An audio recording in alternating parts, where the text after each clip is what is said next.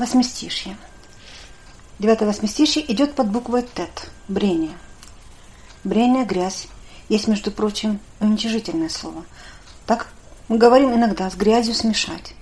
Но есть и целительный грязен, и Господь, сотворив брение, от плюновения помазал очи слепому и исцелил его.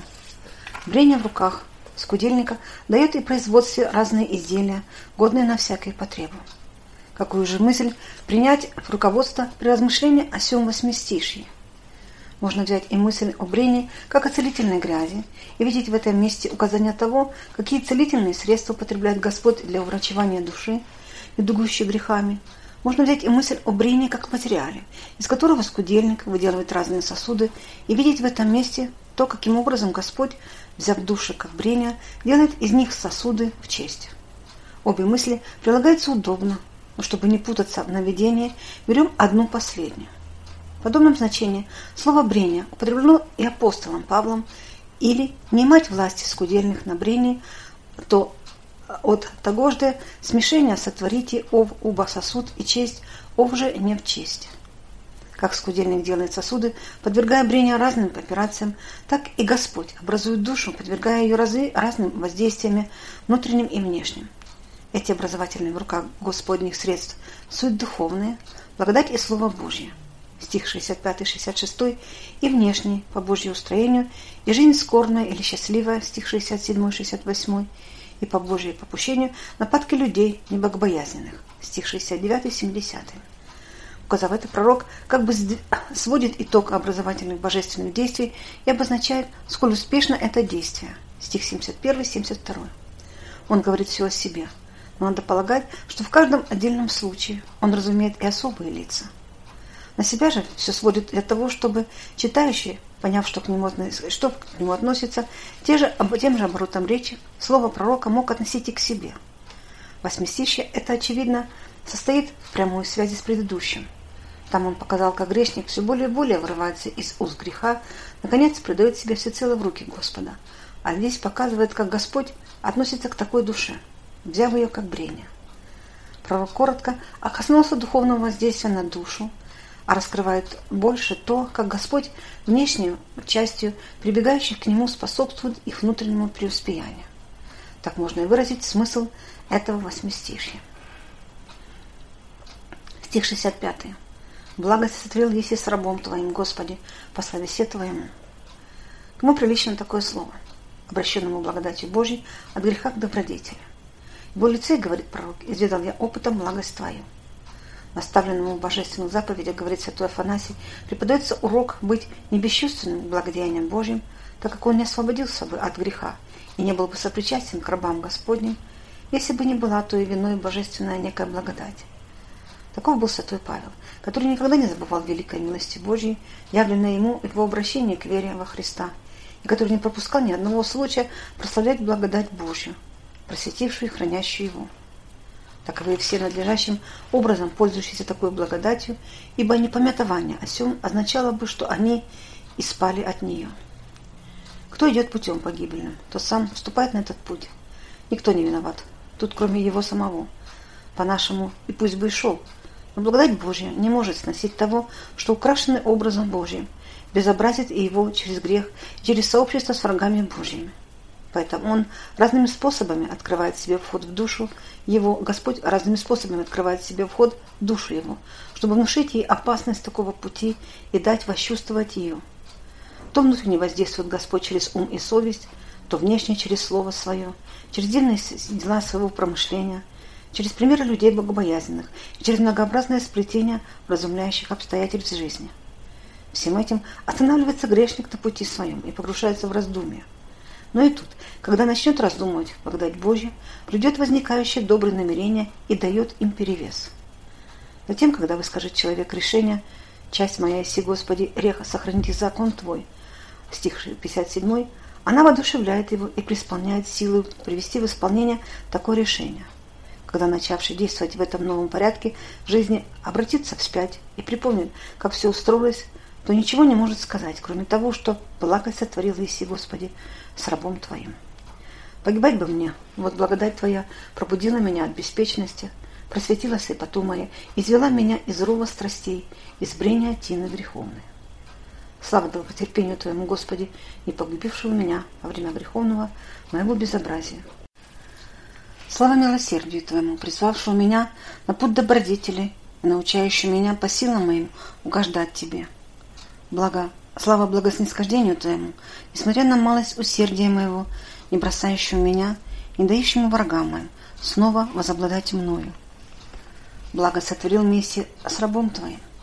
Я не был рабом, или был я тогда рабом подолгу, но бежал от лица Твоего по своей воле и ходил в волях своих, свергнув благое иго Твое и совсем забыв о, подру... о под... подработности Тебе. Но от лица Твоего куда убежишь? Только враг до того ослепляет нас, что нам думается, будто не видит Бог. Око же Твое не все видит. Видела оно и меня на распутьях моих, во всех непотребствах моих, но не погнушалась снова возвратить меня на путь правый и из непотребного раба сделать потребным, хотя сколько-нибудь начавшим угождать тебе, хотя малое, что делающему в дому твоем, по воле твоей. Благо сотворил ты, Господи, со мною, сотворил меня снова рабом твоим. Благо сотворил Иси, Господи, со мною по словесе твоему. Какое же это слово? Живу аз, глаголит Господь, не хочу смерти грешника, но я же обратитесь и живы нечестивому от пути своего, и живы быть ему. И тоже то уже благость, то есть такое обетование, и погрешник, пока грешит, дерзости его самонадеянности предела нет. Когда бывает пойман законным владыком, владыком своим, и глаз к нему не смеет показать. Не будь такого сильного обетования, враг всех успевал бы вергать в отчаяние только на него опираясь, наперекор страшливости своей, приступает грешник к Господу. Успокоительной же благонадежности восходит уже после того, как удостоится милостивой встречи от принятия и принятия от Отца Своего Небесного. Вспоминая это, пророк исповедует, что точно Господь а, сотворил благость с рабом своим по словесе своему, совершившему так, как обетовал, вполне согласно с тем. Стих 66.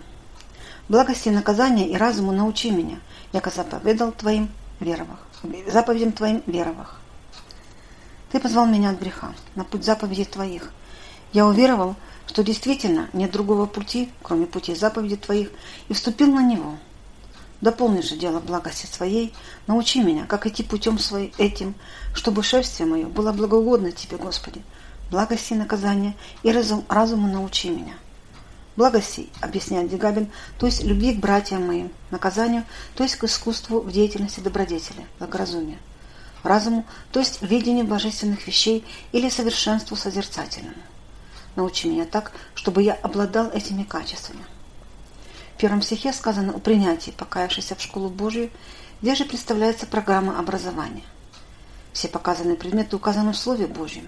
Изучай это Слово и узнаешь их. Пророк ищет от Господа научения, потому что обучение себя словом откровения есть только внешняя наука. Созидание же и образование внутреннего человека совершается под действием слова, невидимого благодатью Божией, потому он и молится «Сам, Господи, приди и приведи к душе моей эти качества, чтобы действовал по ним, я действовал не как по уставу написанному, а сам из себя, словно мне и свойственно было так действовать. Научи.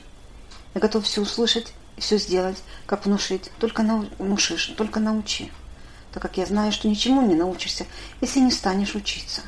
Но знаю опять и то, что нельзя научиться, если не учат.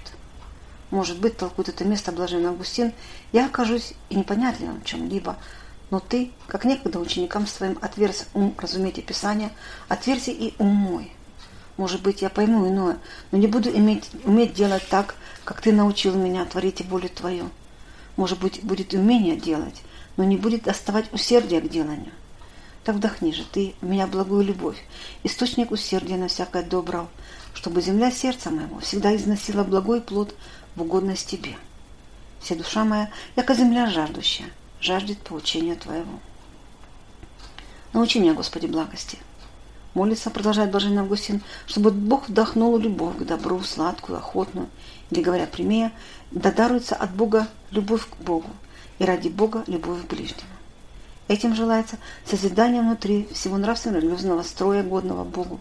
Это верх обучения Божия. В ком водворится любовь, того уже нечему учить. она сама далее все поделает. Научи наказание. Люди не наказаны, значит неразумные люди. Стало быть, наказание есть разумное действование или умение надлежащим образом действовать, мудрость практическая. Она определяет место, время, средства, соответствие лицам и всем другим соприкосновенностям дел, чтобы всякое дело является прекрасным, как прекрасное изделие искусного художника. Любовь – это дух жизни, наказание – это внешнее ее благообразие. Научи разуму, то есть видению и таинству веры.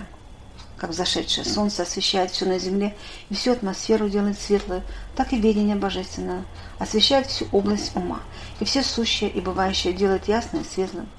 Светлость дает искусить радость жизни, прогоняет сон и поднимает на дело и делание. Освященные приметы сами манят к себе и сами же дают понять, какой стороны подойти к ним. А того всевидящее светло не может быть недеятельным. Умственная же темнота, напротив, подсекает энергию. Если она подвигается натуральным побуждением, то действует тогда, как нечто пришлое. Свет видения к жизни так много значит, что без него жизнь не может быть успешной. Потому-то хоть это поучение стоит и позади других, но на деле оно всегда впереди. Указанное здесь обучение происходит духовным образом. Оно почерпывается из Слова Божьего, прививающее, прививая Божьей благодатью к сердцу того, кто все познанное обращает и в дело. Основа же обучения – вера. Если ученик не верит учителю, то и азбуки не научится. Тем более духовной жизни нельзя научиться, если приступаешь к этому не с полной верой, и что это заповеди Божьи, что они ведут к Богу, что дело благоугодным Ему и прямым путем приводит к наследию вечного блаженства. Только непоколеблющаяся вера во все это поддерживает усердие к обучению и дает крепость и силу довести его до конца.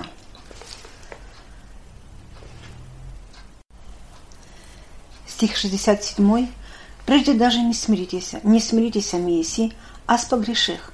Всего ради Слова Твое сохрани их». С этого стиха и далее изображается Божье обучение со внешней стороны. Тут говорится об обучении через скорби, беды и лишения – в следующем же стихе через счастливое течение жизни.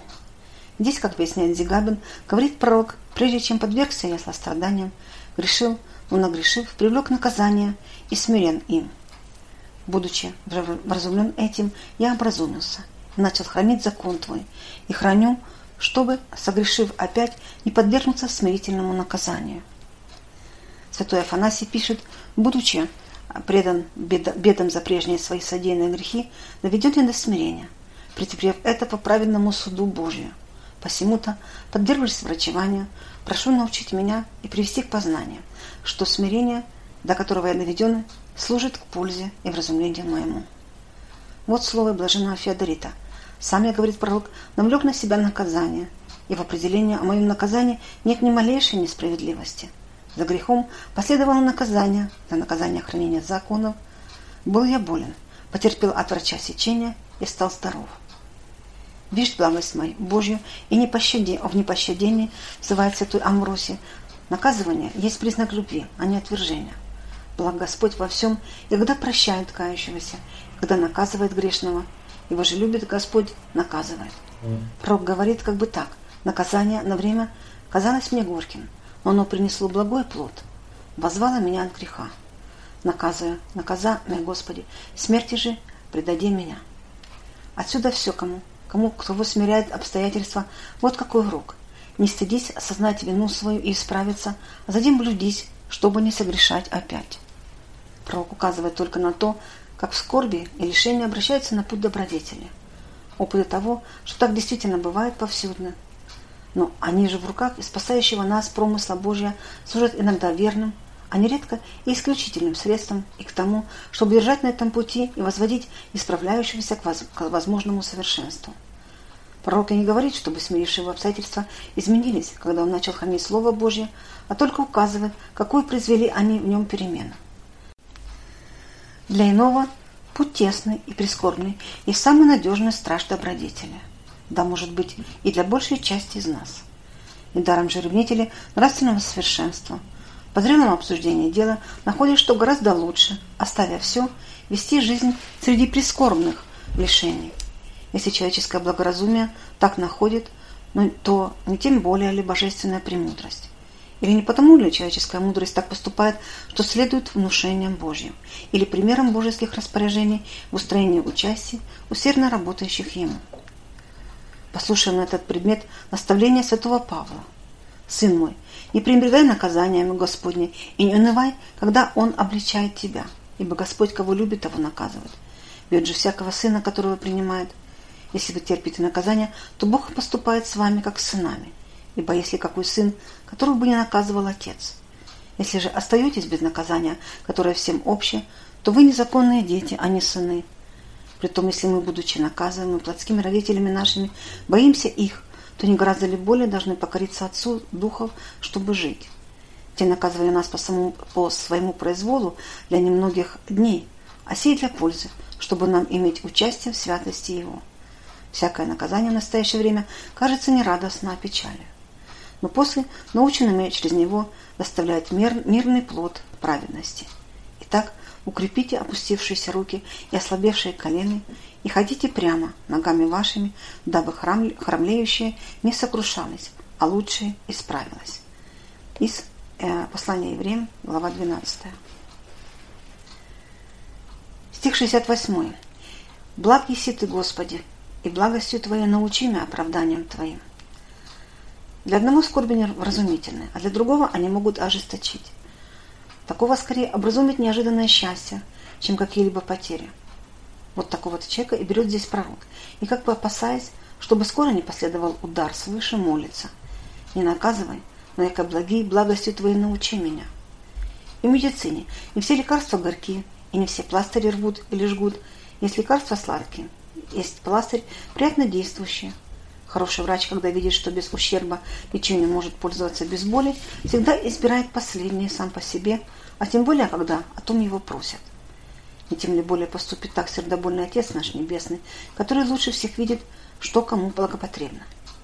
Посмотри на врача, говорит святой Амбросий, то горькие употребляет он лекарства, резание, прижигание, то приятные и не производящие ничего болезненного – но когда больной по своему темпераменту не может сносить болезненного лечения, то долг врача избегать горьких медикаментов или так составлять их, чтобы горько было скрываемо в приятном.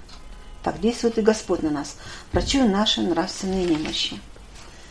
Нас часто смущает вопрос, а чего не равна участь людей? Никто еще не умудрился объяснить этого до осязательной очевидности в частностях. Но общий закон промышления Божия в этом отношении ясно открыт в Слове Божьем – и притом самые утешительные.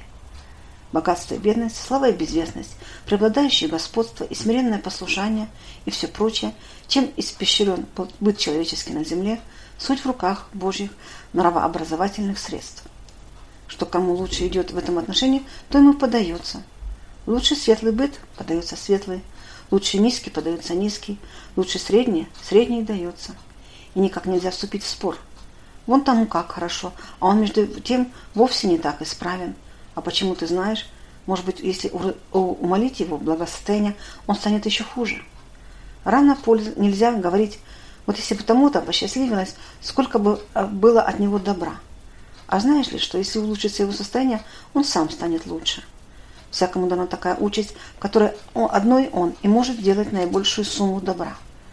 При другой участи он не может – столько делать, а изменить ее на худшее или на лучшее, значит вернуть его в зло существенное.